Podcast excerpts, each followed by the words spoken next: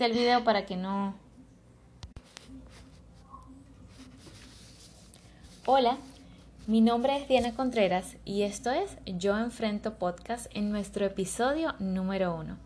Queremos brindarte este espacio para que puedas escuchar las historias de quienes enfrentan circunstancias difíciles como tú, conocer a expertos que tienen algunos consejos para ti y darte la oportunidad de conectarte con otros que puedan ayudarte en esta etapa de tu vida. ¿Has tenido alguna vez algún pensamiento suicida? Yo tuve muchos de estos pensamientos hace muchos años. Hoy queremos hablar de qué hacer cuando estos pensamientos vienen y aún cuando estos pensamientos son constantes. Para ello, estaremos entrevistando a Kelian Ojeda, psicóloga clínica. Kelian es venezolana, graduada en la Universidad Arturo Michelena como psicóloga en el área clínica. Hola Kelian, bienvenida. Hola Diana, un placer. Muchas gracias por la invitación. Es un placer para nosotros tenerte aquí. Em, hoy vamos a estar hablando de pensamientos suicidas. Eh, me gustaría que nos comentes cómo definirías un pensamiento suicida. Entiendo. El pensamiento suicida no es más que un pensamiento recurrente sobre un sentido profundo de pérdida de sentido, debido a experiencias dolorosas que la persona lo que desea realmente es aliviar su dolor, pues a través de, esta planeación. Wow. ¿Qué puede hacer que una persona llegue a ese pensamiento? Bueno, la persona que está luchando con pensamientos suicidas lo lleva experiencias traumáticas lo lleva situaciones abrumadoras durante su vida, incluso alguna experiencia de abuso. Sí, situaciones muy difíciles. ¿Qué señales podrían mostrarte que alguien está teniendo estos pensamientos? Alguien que está teniendo estos pensamientos siempre lo hace manifestar a través de su conducta, ¿sí? Porque todo pensamiento se resulta a través de una conducta. Entonces, alguien que está pensando en suicidarse lo va a manifestar, lo va a hacer saber a otras personas, que eso es lo que diferencia el pensamiento suicida del suicidio. El pensamiento está en la, en la etapa del deseo, está en qué voy a hacer, el suicidio ya entra en la planeación y en los intentos por aliviar el sufrimiento. Entonces, alguien que está pensando recurrir al suicidio, lo puedo yo notar a través de la manifestación verbal, lo puedo eh, lo puede mostrar a través de, eh, del desánimo, del recurrente aislamiento lo puede manifestar entonces también incluso a través de antecedentes familiares del suicidio, a través del abuso sexual, físico, emocional, incluso a través de cuestiones de vida estresante. Esta persona lo puede manifestar entonces a través de estas cosas. Wow, es decir que yo podría darme cuenta cuando alguien está teniendo este tipo de pensamientos por las actitudes que tiene esta persona. Quizás a veces lo tomamos muy a la ligera, no lo tomamos en serio. ¿Cómo crees tú que se relaciona esto con alguien que está atravesando por un proceso de depresión? Sí, totalmente. Una persona que está teniendo pensamientos suicidas o que ya ha avanzado a la fase de planificación o ha recurrido a algún intento, eh, esta persona lo va a hacer saber. Según la suicidología, que es la ciencia que estudia sistemáticamente el suicidio, las etapas del suicidio, demuestra de que una persona siempre va a manifestar sus deseos de buscar alivio a través de la muerte. Y veces se subestima y hay que tener mucho cuidado porque no debemos subestimar el sufrimiento o la tristeza de otras personas. Y eso tiene que ver con el respeto. Debemos respetar estas actitudes, estas manifestaciones. La relación que tiene el suicidio con la depresión es que estos pensamientos suicidas de esta persona va a ser un síntoma, ¿sí? Toda, persona, toda persona deprimida no recurre al suicidio. Eso es un buen punto. El suicidio, pensamientos suicidas pueden ser síntomas de alguien que está completamente desanimado. Wow. ¿Cómo podría alguien evitar estos pensamientos? ¿Cómo podría alguien evitar estos pensamientos o si ya los ha tenido, cómo podría lidiar con ellos? Entiendo. Diana, y para la persona que me está escuchando, la mente es como un radio. La mente tiene creencias. Tú estás teniendo, puedes estar teniendo estas creencias. Puedes estar viendo que tu vida ya no tiene sentido.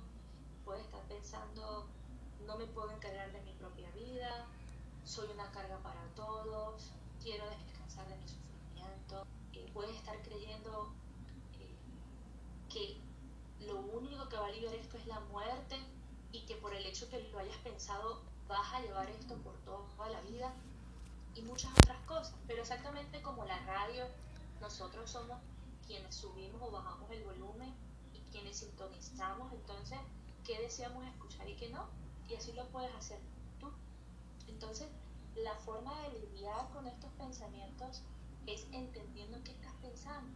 Hay personas que tienen esa sensación de desánimo, de falta de sentido, de pérdida de color, metafóricamente, de la vida, pero no están teniendo qué están pensando. Entonces, la mejor forma de lidiar con estos pensamientos es entender qué pienso, qué estoy sintiendo. Y sin duda buscar acompañamiento y un círculo cercano para que puedan entonces ayudarte a, sobrellevar esta situación, porque solo no lo puedes sobrellevar. Ahora que tú mencionas estar atento a eso que estás pensando, ¿cómo podríamos mantener nuestros pensamientos libres de estas cosas?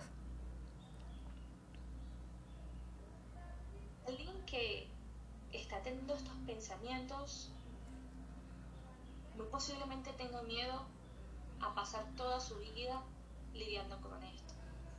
Y no es una respuesta absoluta, porque depende de tu caso, depende de, tus propias circunstancias. Pero lo que sí te puedo decir es que el hecho de que estés teniendo estos pensamientos no significa que vayas a tenerlos de por vida. Puede ser incluso circunstancial. Entonces, eh, no es una sentencia para tu vida el hecho de que lo estés teniendo o de que incluso lo hayas intentado. Qué bueno, qué bueno que no es algo que tiene que ser de por vida o que podríamos llegar a pensar, wow, voy a luchar toda mi vida con esto, así que prefiero terminar con esto ya. Todos piensan en el suicidio en un momento u otro, incluso si es por poco tiempo. Esto es algo bastante también personal, ¿no? Eh, porque cada caso, tu caso, no es el mismo a otro, ¿sí? Pero indudablemente esto no es una sentencia para todos o esto no es un asunto de todos. Alguien que esté pensando en aliviar su dolor a través de la muerte, entonces eh,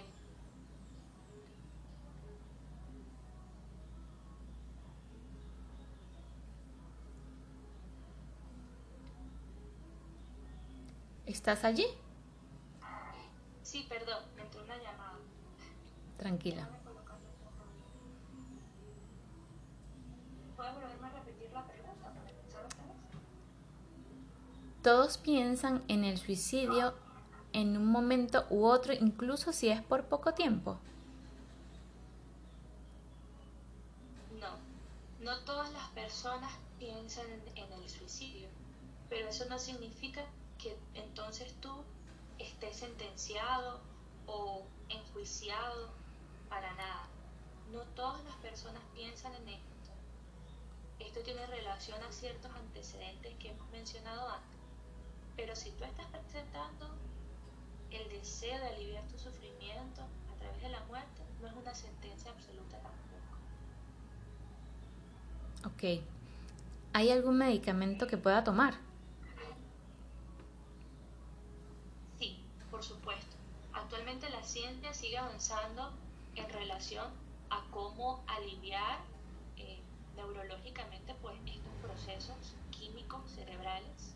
Sin embargo, los medicamentos son exclusivos eh, del psiquiatra, para la persona afectada. Nosotros como psicólogos tenemos otro rol en, en cuanto al servicio mental, pero esto tiene que ser indicado únicamente por un psiquiatra, dosificado conforme a la necesidad de la persona, porque ni la dosis ni la duración es algo para todos, ¿sí?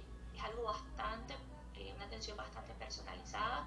Mi función como psicólogo, nuestra función eh, como psicólogo en este caso es resignificar. Darle, guiar a esta persona en la búsqueda del sentido. Nuestra labor es acompañar, educar, y ayudar entonces a esta persona a lidiar con este proceso sin culpa, sin juicio y sin victimización. Ok, eso es muy importante porque quizás yo podría ir rápidamente a internet a buscar una solución, un medicamento o preguntar a otra persona que ha estado pasando por la misma circunstancia que tomaste tú, que te indicó esta persona. Entonces, lo que tú decías es algo muy personal, eso es algo muy importante porque es algo que va a recetar el psicólogo después de, supongo, después de una evaluación. Entonces, ¿cuál sería allí el rol del psicólogo? Nuestro rol como psicólogo es ser terapeuta, es decir, ese proceso de acompañamiento, de guía. Vamos a estar con la persona conforme a su necesidad, conforme a sus antecedentes, conforme a su historia de vida, entonces acompañar sin culpa, sin juicio, sin silencio, porque por lo general tú estás acostumbrado entonces a llevar esto en silencio y nuestra labor es a través de la escucha activa, entonces resignificar, es decir, llevar esta experiencia tan dolorosa de tu vida entonces a cobrar otro sentido, otra perspectiva. Entiendo. Kellyan, si alguien que está considerando el suicidio hoy mismo escucha este podcast, ¿qué le dirías? Debes estar sintiendo desánimo, desesperanza Metafóricamente, tus días son oscuros y han perdido su color progresivamente. Seguramente esta es la época más dolorosa y más difícil de toda tu vida. Puedes haber intentado, planificado o solo deseado o todo esto, pero esto no es una sentencia para ti. Lo que has experimentado puedes darle sentido, encontrar propósito. Es como la mancha en un vidrio. Puede estar allí para toda la vida, pero tú puedes ver todo lo general y no solo, solo ver la mancha. Puedes reencontrar sentido a este sufrimiento, puedes recuperar el sentido de tu vida y el suicidio o estos pensamientos que te están agobiando, más que una decisión, yo sé que es el deseo incesante que tienes por aliviar entonces esto. Pero yo te animo entonces a que busques compañía, a que busques esa contención, ese apoyo a través de personas. No te quedes solo, puedes entender por qué vale la pena seguir en este mundo y el por qué continuar con tu vida. no tengas miedo a la divulgación, pero necesitas dar el paso para ser parte de la estadística que ha salvado su vida y que ahora, a pesar de que puedas continuar con este deseo o que puedas durante tu vida lidiar con esta situación, hay una razón alguien te puede ayudar en este proceso tan difícil a encontrar solución. Muchas gracias por esas palabras, Kelian. Muchas gracias por tu tiempo también. Por supuesto, para mí es un placer. Muchas gracias por la invitación. espero que este espacio siga siendo pro vida. Así es. Y muchas gracias a ustedes por escuchar este episodio de Yo Enfrento Podcast. Si te gustó, compártelo con alguien más. También te invitamos a visitar nuestro sitio web yoenfrento.com, donde encontrarás más recursos y síguenos en nuestras redes sociales en Instagram y Facebook como Yo Enfrento. Los esperamos en otro episodio. Y recuerda, no tienes que enfrentar esto solo.